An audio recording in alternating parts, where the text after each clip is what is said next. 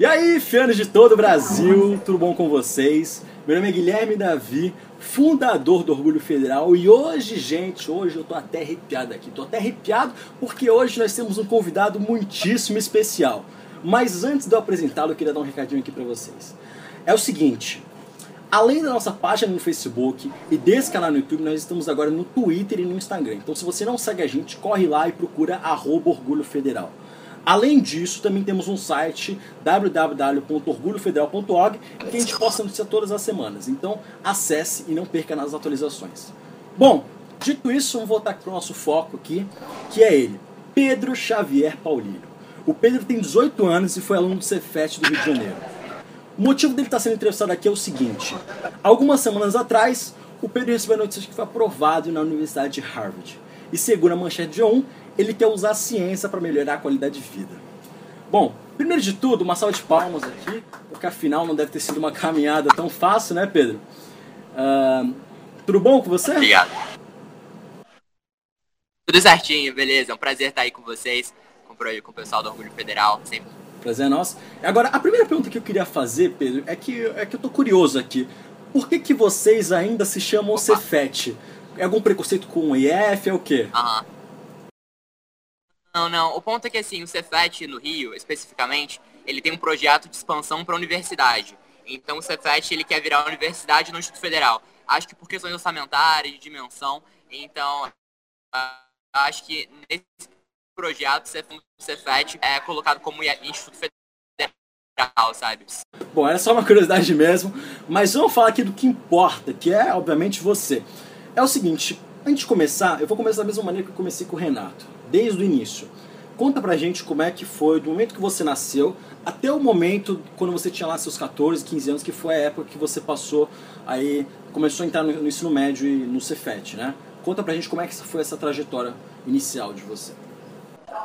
Bom, desde pequeno, é, eu, eu, sempre tive a, o interesse vendo filmes ou vendo até mesmo pessoas é, inspiradoras e fui desenvolvendo esse, essa intenção de estudar fora. Mas como pequeno, é, tudo parecia bastante distante, bem impalpável é, diversas vezes. Porque eu morava numa cidade de interior, é, morava em Poços de Caldas, em Minas Gerais, e assim, é, poucas pessoas, ou acho que nenhuma pessoa, é, conseguiu, cons conseguir ter esse feito de sair e estudar fora, na cidade fora. Então, no meu nono ano, é, eu tive a chance de fazer a prova para o Cefet e quando eu consegui ser aprovado lá, que as coisas começaram a mudar um pouco. Porque lá no Cefet já tinham alunos que já tinham sido aprovados em universidades exterior. Eu tinha uma estrutura de extracurricular muito forte, que eu pude desenvolver vários projetos na área de ciências, projetos na, na área de modelo de simulação da ONU. Então eu tive um aporte estrutural muito bom do Cefet. E é, com a inspiração das pessoas que já conseguiram passar, com os programas que eu participei esse ano, e com o apoio institucional nas extracurriculares eu consegui é, consolidar os meios para que eu conseguisse chegar é, uma aplicação forte para estudar no exterior. Então, a trajetória foi, foi mais ou menos essa. A construção da, de uma intenção, de uma pretensão, até a concretização é, de, dessa pretensão com o apoio institucional, com o apoio de vários projetos que eu vim participando e frequentando.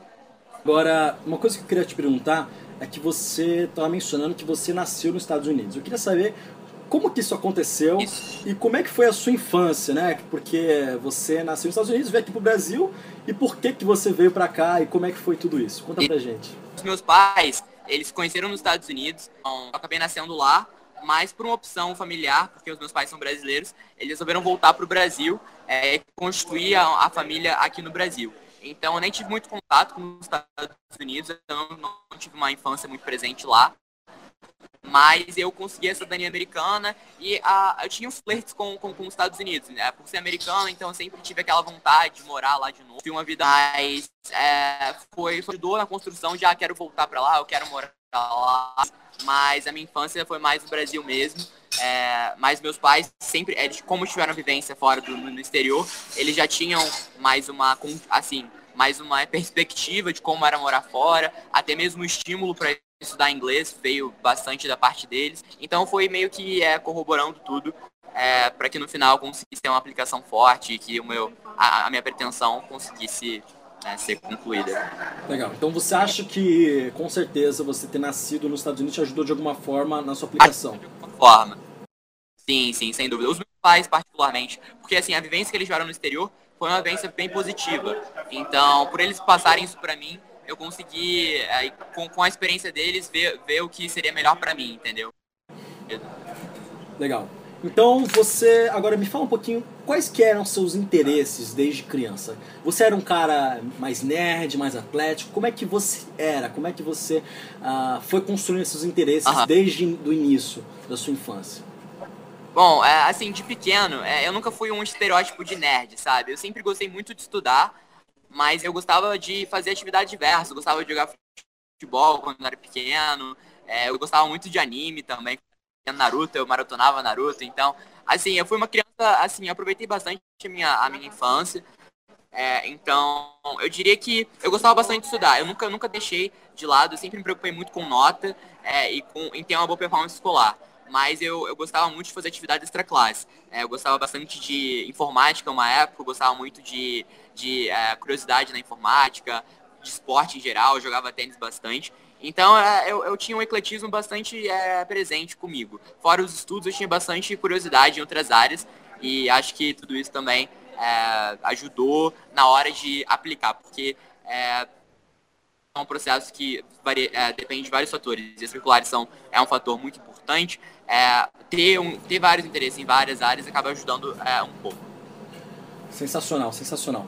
Agora, você entrou no Cefet, lá pelos seus 14, 15 anos, e eu queria saber por que, que você escolheu o Cefet e como é que foi entrar no Cefet. Foi muito difícil, foi muito complicado, é, como é que foi assim para você? E por que, que você escolheu isso? Sim, é, o Cefet eu tinha, eu tinha, eu tenho alguns primos que estaram no Cefet e são primos que recomendaram muito a instituição, é, não só pela liberdade acadêmica que você tem lá para desenvolver melhor os seus projetos, mas também pela qualidade de ensino, que é, que é bastante é, notável do Cefet. Então eu, eu considerei as, as, perspectivas que, que eu tinha na minha frente, se eu seguia para uma instituição privada, com um foco mais para vestibular, ou se eu seguiria para uma instituição é, técnica que, tipo, que me desse um aporte de sua estrutura em pesquisa que me ajudaria numa aplicação. Então eu, eu considerei essas, essas possibilidades e decidi que o Cefet é, era o melhor para pro, os meus planos pessoais. Então, é, e a adaptação na, na, na, instituição foi um pouco difícil, sim, porque eu vim de uma cidade do interior de Minas, então é, acabou, acabou que misturou tudo, a, a, a vivência de uma, numa metrópole, é, pessoas, as pessoas são um pouco diferentes é, em termos de comportamento, então é mais, mais essa adaptação de cidade mesmo. Mas a instituição, ela, é, ela foi muito rica em geral, e depois de um, de um período embrionário de adaptação, consegui aproveitar da maneira mais positiva a escola. Sensacional. Agora, bom, no ensino médio você obviamente enfrentou uh, toda uma jornada até a sua aplicação. Conta pra gente como é que foi, uh, que tipo de atividade você desenvolveu no seu ensino médio? Atividades extracurriculares que inclusive levaram você a entrar aí na tão prestigiosa Harvard. E em que medida o Cefet te ajudou nisso? É, bom, eu diria que desde o início da minha trajetória do Cefet, eu sempre em Olimpíadas Científicas. É a Olimpíada Brasileira de Astronomia, a Olimpíada Brasileira de Geografia, a Olimpíada Brasileira de Matemática para as escolas públicas. Então, é, come, eu comecei a ganhar medalhas nessas Olimpíadas.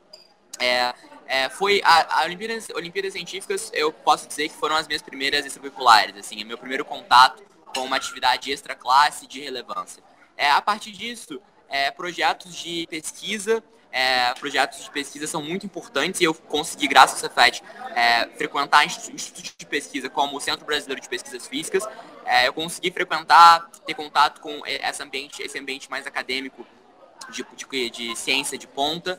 É, também foi uma atividade legal que o Cefet conseguiu impulsionar. É, agora, mais para área humana, modelo de simulações da ONU, que eu entrei e comecei a ter contato é um pouco independente do Cefet, mas depois do Cefet é, foi uma é, abriu as portas para que a gente pudesse colocar lá um, um, modelo. A gente faz, a gente tem um modelo no Cefet que é só para alunos de escola pública, chama, chama Modov, e o Cefet ofereceu todo o apoio institucional para apoio não só estrutural, mas apoio de é, material gráfico, apoio, enfim, até financeiro até certo ponto. Então, modelo de simulação da ONU, pesquisa científica, Olimpíada Científica, é, nós, ano passado, eu e mais alguns amigos, nós fomos uma Olimpíada Científica na Índia, contribuiu no, no que pôde é, financeiramente é, para que nós conseguíssemos chegar até nessa Olimpíada. Então, o, o Cefet sempre esteve presente é, em, toda, em todas as atividades que eu participei. é, em, em, em, algum, em algum ponto. É, você, é, em alguns momentos você faz mais presente, em alguns menos, mas o Cefet sempre teve ali é, dando o apoio necessário. Acho que isso que é o diferencial bastante notável da, das escolas federais de, de, de, maneira geral, né? Eles têm uma, uma estrutura de pesquisa muito legal, tem um orçamento que é bem, a, em algumas instituições é flexível e pode ajudar você é, em atividades mais é, que não são tanto foco fim da, da instituição, mas são legais também. Então, é, eu diria que essas foram as minhas atividades e o Cefet sempre teve ajudando bastante.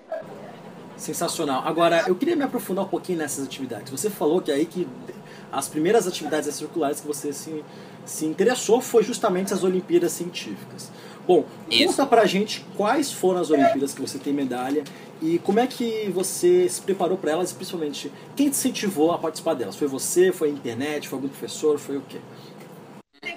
É, bom, eu já entrei no Cefet, é, eu diria que as Olimpíadas Científicas é, eu tinha já uma base no, do meu fundamental para continuar fazendo elas. Então, bom, Olimpíada Brasileira de Astronomia, que eu tenho medalha de ouro, é, a, eu, eu, a preparação ela, ela vai tanto da escola com professores que são é, que são da área, professores de física, de, de química, que podem te dar um apoio, mas também há materiais é, online, há sites, é, acho que é site apoio, apoio Olimpíadas Científicas, você sempre, você sempre encontra é, muita ajuda, muitas pessoas dispostas a ajudar na, na, na, internet. Também a Olimpíada Matemática Sem Fronteiras, que é uma Olimpíada é, de Matemática Internacional, é, promovida pela Rede POC. E, é, e a preparação sempre acontece, sempre aconteceu comigo, tanto nos estudos pessoais, de conseguir material na internet, mas também de ter professores que estão ali te acompanhando e dispostos a ajudar. E dispostos a te ajudar é, no que você precisar. Alguma dúvida mais pontual de exercício, de questão. Então, bom, listando as Olimpíadas UBG, Olimpíada Brasileira de Geografia, Olimpíada Brasileira de Astronomia, Sem Fronteiras, a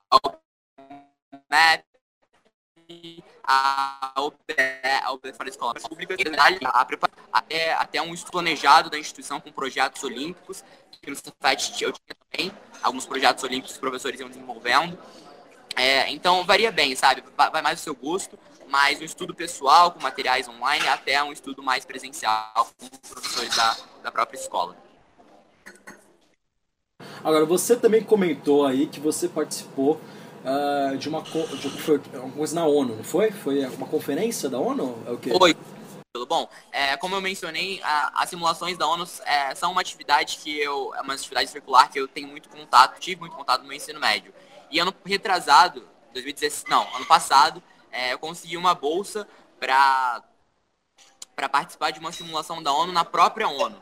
É, então, a simulação da ONU, é, para quem não conhece, é, é uma atividade que você simula algum órgão deliberativo internacional, você representa algum país, tem uma temática pré-estabelecida e você representa esse país com a política externa dele e no final você chega a uma resolução. Então eu fiz isso é, na ONU, é, eu, eu fui na Assembleia Geral da ONU, como Chile, é, meios para estabelecer uma parceria ONU-União Africana. Então a minha, a minha posição foi basicamente defender um programa de, é, um programa de parceria público-privada que pudesse ajudar é, a fazer uma legislação com base na público-privada que pudesse ajudar a, o continente africano a estabelecer uma infraestrutura de mais qualidade que pudesse atrair empregos e investimento estrangeiro. Então, foi mais basicamente essa a minha função lá. E, mas a experiência na ONU foi uma experiência incrível, porque é, eu pude chegar na instância multilateral maior de, deliberativa mundial. Então foi, ah, pessoalmente, foi muito emocionante estar lá.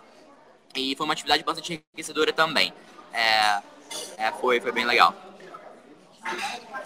Ok, sensacional. Agora você você participou de Olimpíada, você fez tudo isso, só que eu queria entender, você disse que você nasceu nos Estados Unidos e a partir daí isso já te motivou a querer estudar fora, querer morar nos Estados Unidos. Bom, é, em que momento da vida você começou a ter referências de pessoas que já estudaram fora e que, essas, e que possivelmente essas pessoas te ajudaram, inclusive, nessa trajetória até Harvard? Bom, eu diria que quando eu entrei no ensino médio, eu já comecei a pensar com mais detalhe em como eu conseguiria estudar fora. Então foi no nono ano que eu entrei naquele grupo do Biscuit é, no, no, Facebook e lá você tem várias pessoas que aplicam para fora, que já passaram, elas estão presentes naquele grupo. Então, lá você consegue chamar a pessoa, adicionar a pessoa no, no Facebook, conversar um pouco com ela, é, falar como foi a experiência. Então, acredito que nesse grupo que eu comecei a ver pessoas que conseguiram ser aprovadas, eu comecei a me inspirar e, e a verificar que era possível de fato, sabe? Então, é, foi mais nesse grupo, no Biscuit, e depois entrando em mentorias como a do Prep Scholars e a do Brasa, que eu consegui ter um contato mais direcionado e aí sim é, coordenar as minhas atividades, coordenar as minhas ações para convergir numa aplicação mais forte para o exterior. Você acha que, assim, a gente sabe que tem uma pressão enorme no Cefet, nos IFs, de que muita gente é, sofre com problema de nota. Ou seja, você provavelmente já deve ter conhecido algum amigo seu, algum colega seu, que às vezes é, tenta se esforçar, né? às vezes tenta tirar uma nota boa, mas às vezes não tira um 10, às vezes não tira um 9, às vezes fica com 6. Enfim, tem casos assim, inúmeros assim, no IF. E aí, existem dois tipos de pessoas que reagem a isso. Eu comentei isso inclusive na entrevista passada com o Renato. Se você não viu, por favor, veja que é uma entrevista sensacional. Tem duas pessoas que reagem a isso. A primeira tipo de gente é aquela pessoa que desiste do curso, ou seja, a gente tem um alto índice de evasão, inclusive. E o segundo tipo de gente é, o, é gente que simplesmente se contenta em sobreviver na instituição, ou seja, gente que está lá é, esperando tirar a média mínima no final do ano para passar de ano. E aí, uh, como é que você uh, daria algum conselho para esse tipo de gente que está lá uh, e perdeu às vezes a motivação pelo estudo, mas quer melhorar de alguma forma? Bom, eu diria que eu diria para as pessoas que é, eu tenho contato também com pessoas é, que é, tipo, tem essa, essa característica que você mencionou.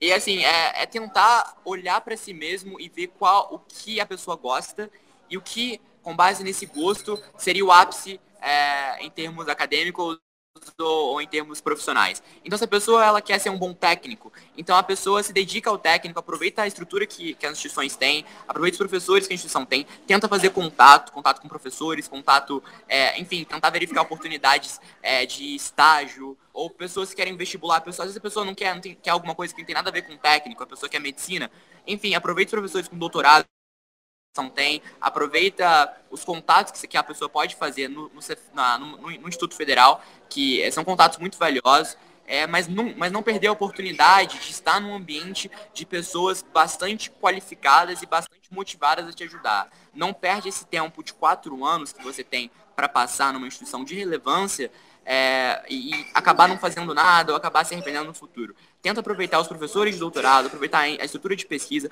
porque vai ter sempre alguém para te ajudar no que você, no que você quiser. Então, é, vê o que você quer fazer. É, é um pouco difícil às vezes, é você decidir de fato o que você quer fazer. Mas se você estabelecer um plano de longo prazo, um plano que você de fato aprecie o final dele, é, e você começa a construir é, os caminhos para chegar nele, o, a, o Instituto Federal vai te dar esse apoio. Porque tem pessoas lá que vão se identificar com você, vão ter algum tipo de experiência no que você quer traçar, e aí sim você vai conseguir chegar lá. Vai ter isso, sabe? Isso vai acontecer. Por experiência própria. Conheço amigos que estão fazendo medicina, que querem medicina e já estão num caminho muito bom para chegar lá. Conheço pessoas que estão é, num caminho para estudar no Instituto, é, no ITA, é, em USP, ou serem bons técnicos também, fazendo estágios em excelentes empresas multinacionais. Então, a instituição federal vai te dar oportunidade para onde você quer chegar. Só que cabe a você ter a proatividade de, de procurar essas oportunidades. Elas existem, elas existem sim. É, então, cabe a você é, não se acomodar e é, buscar o melhor que você, é, que você conseguir é, e aproveitar as oportunidades que, que, a instituição federal vai te, vai te oferecer. E você com certeza vai ter muito sucesso se você é, buscar com garra ela. Uma coisa que vale ser mencionada aqui é que você tem que se descobrir, gente. Você tem que se descobrir. É, muitas vezes a gente é, fica atolado onde a gente está por falta de referências. E um dos objetivos aqui desse projeto, do Orgulho Federal, é trazer referências para vocês. É trazer a história aí do Pedro, é trazer a história do Renato, trazer de gente que está lá uh, perseverando e conseguindo coisas assim fantásticas para vocês verem que vocês conseguem é, fa fazer o que vocês quiserem. E que vocês não precisam nem ser um Superman, estudar 12, 14 horas por dia para isso. Só basta você ter proatividade e realmente colocar a mão na massa. Não é isso, Pedro? É isso aí. Não, é totalmente. Ótimo. Agora, é, o que, que você espera, profissionalmente aqui falando, de Harvard? Você acha que Harvard vai te tornar uma pessoa é, é, melhor em que sentido? O que, que você espera ser depois de Harvard e dentro de Harvard? Bom, é, eu espero, assim, consolidar é, os meus planos acadêmicos, especificamente. Eu espero ter uma formação, claro, bastante forte na, na área que eu escolher. Mas, acima de tudo, eu espero ter uma visão é, bastante específica de impacto, em como que eu chegar numa área e fazer uma transformação positiva naquela comunidade ou naquele setor específico. Então eu acho que Harvard, é, pela precedência que eles têm na formação de líderes, eu acho que eles vão poder me oferecer isso, é, é o que eu espero que é obter lá. É, essa visão, essa rede de contatos que eu consigo formar para é, melhorar significantemente alguma área debilitada, alguma comunidade. Então, é, essa visão transformadora e essa inquietude de impacto é o que eu espero obter lá é, de uma maneira mais evidente e trazer para o Brasil eventualmente é, em forma de projetos ou de empresas mesmo, é, para que eu consiga para a gente consiga fazer um impacto legal em alguma área específica e, e, melhorar a qualidade de vida das pessoas. Esse é o meu plano final.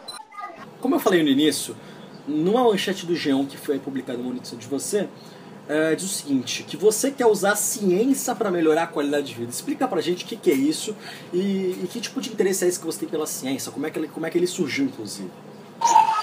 É, bom, a, eu acredito que assim, é, pela minha experiência no meu ensino médio, pelos projetos que eu tenho tomado parte, eu consigo, eu consegui ter a visão de que a ciência é, é, é uma, é um mecanismo que um pequeno avanço consegue gerar a, a, a, aumentos em qualidade de vida muito altos. Entendeu? Então, às vezes, um dinheiro. É, por exemplo, eu estive num, num, num camp científico nos Estados Unidos, em West Virginia, e lá eu tive contato com a professora Alison Miller, e ela conduzia algum, algumas pesquisas no Instituto, de, no Instituto Nacional de Saúde nos Estados Unidos, é um instituto que mais aprova bolsas é, para pesquisadores dos Estados Unidos, e nesse instituto ela, ela conduziu uma pesquisa do impacto que um, uma bolsa causava é, em termos de, melhora, de qualidade de vida nas pessoas. Então, é, nesse com, nesse estudo direcionado com ela, é, eu consegui ver que, às vezes, um dinheiro a mais que, que, que eles colocaram num projeto mais arriscado, ele gerou, um, ele gerou um número de citações imenso, ele gerou um número de patentes imenso, e, e isso ultimamente gerou é, que algum produto tivesse é, o seu preço é, infinitamente reduzido, ou que mais pessoas tivessem acesso a uma tecnologia de saúde, ou que mais pessoas tivessem acesso a uma tecnologia de energia. Então, é, e tudo isso com, com um incentivo lá, lá atrás, um incentivo na origem.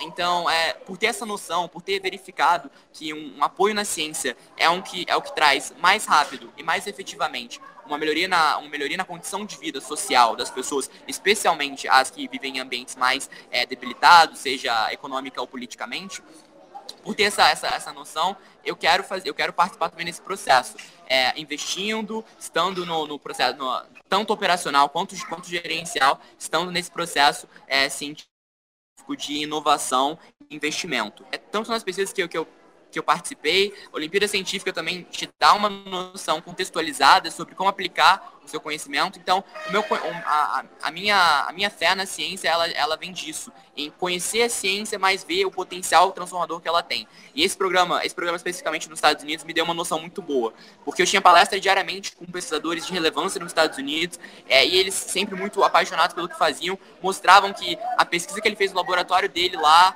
uma bolsa limitada, conseguiu gerar uma citação que fez uma patente muito relevante num setor de saúde, no setor de, é, no setor de ortopedia, por exemplo, é, e isso conseguiu é, melhorar, sei lá, é, 100 mil pacientes que sofriam aquela dor crônica.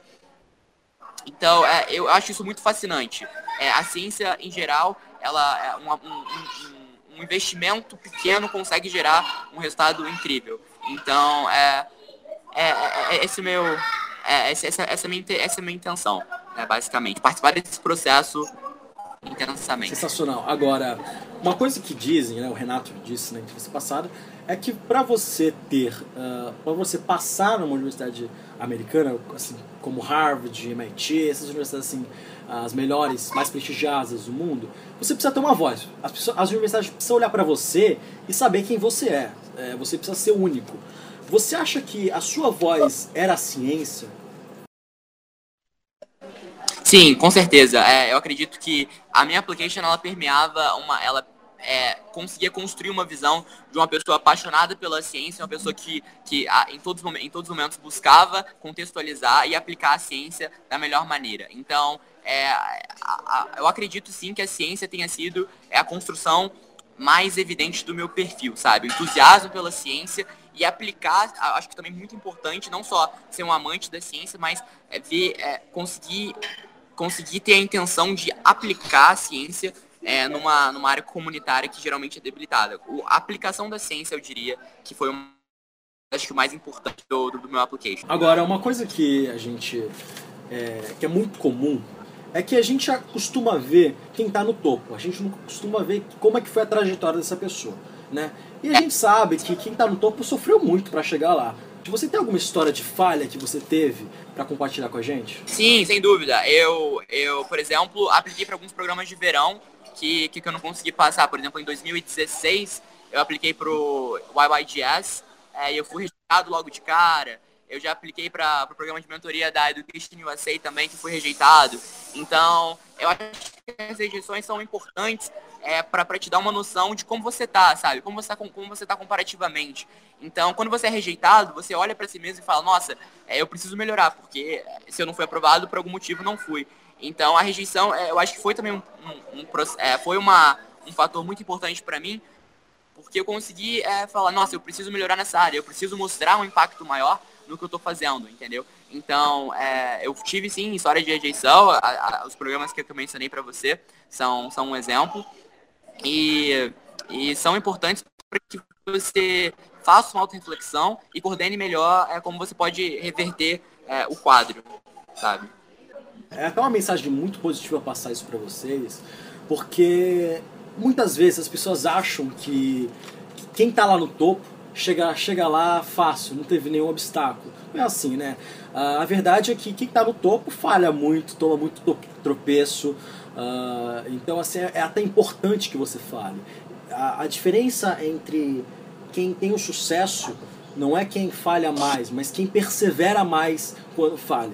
É? Então o Pedro, o Renato também tem uma história de perseverança sensacional, é uma coisa assim muito fantástica. Por favor, vejam a entrevista porque é fantástica.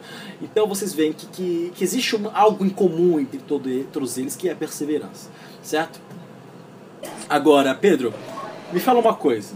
Você é, você se sentiu desolado uh, em aplicar para os Estados Unidos? Me fala um pouquinho como é que era na sua sala no Cefet, se você era o único que tinha interesse em aplicar para os Estados Unidos, ou se tinha amigos seus também que queriam aplicar, como é que era?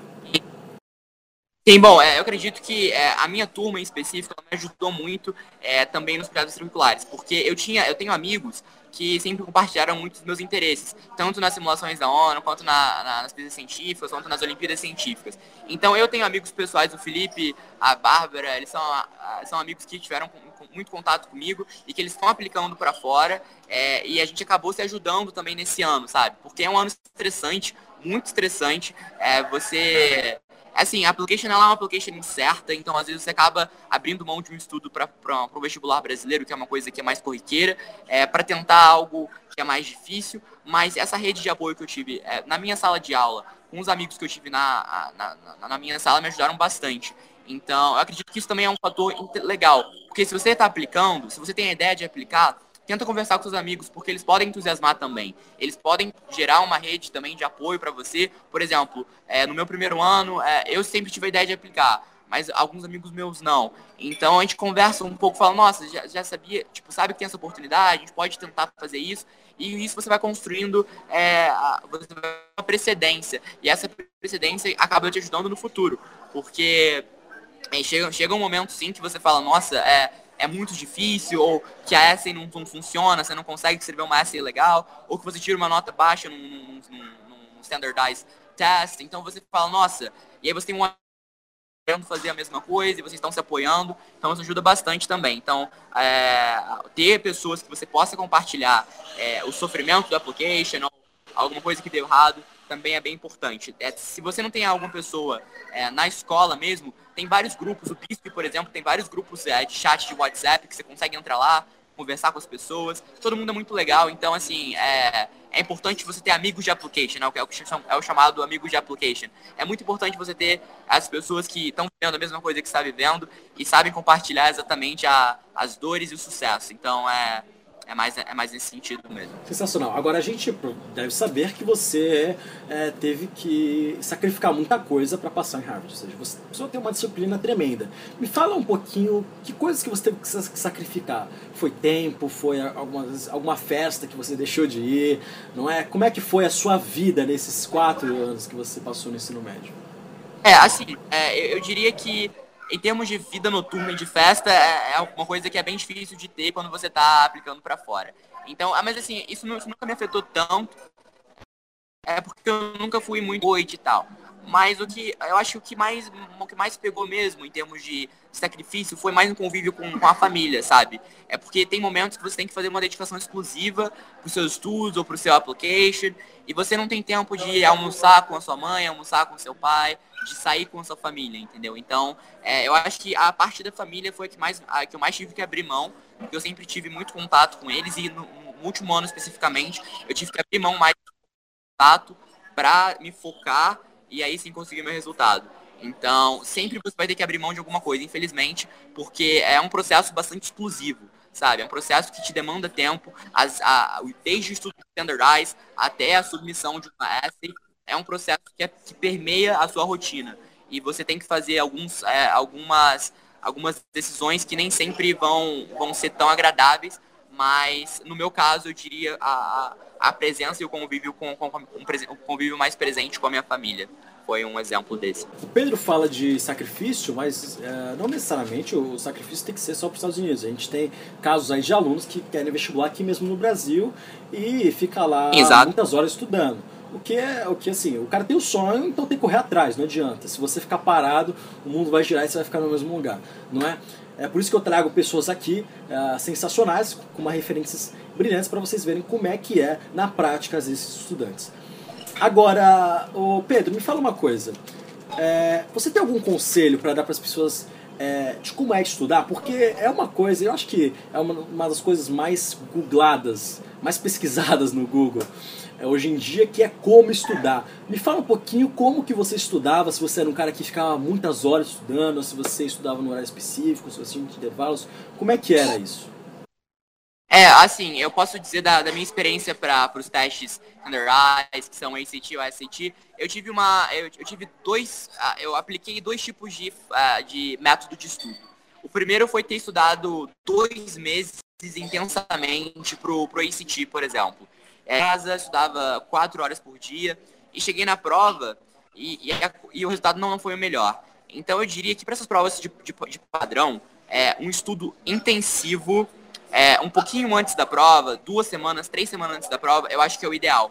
Porque você tem o tempo de você absorver é, toda a estrutura da prova e você consegue desenvolver a estratégia naturalmente. Porque com practice, assim, sempre com practice, né? Com os practices você consegue ter a noção exata da prova e quando, quanto mais você pratica, mais naturalmente você desenvolve, com base nas suas habilidades, a melhor estratégia para você resolver as questões. Então, a minha recomendação, é, com base em experiência própria e o que funcionou melhor para mim, foi um estudo intensivo, intensivo mesmo, assim, é, coisa de 6 horas, 8 horas por dia, estudo intensivo com practice test, é, três, duas semanas antes da prova. É, para mim foi o estudo mais, mais é, efetivo.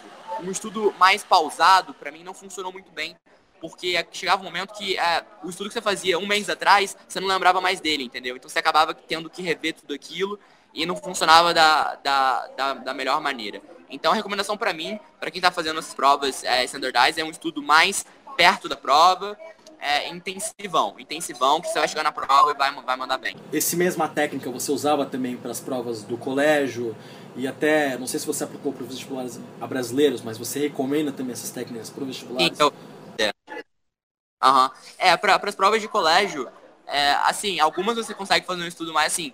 Eu acho que para as provas de colégio especificamente, você ter um bom desempenho na, na sala de aula, você conseguir extrair o conhecimento já na sala de aula te ajuda bastante na hora do estudo posterior.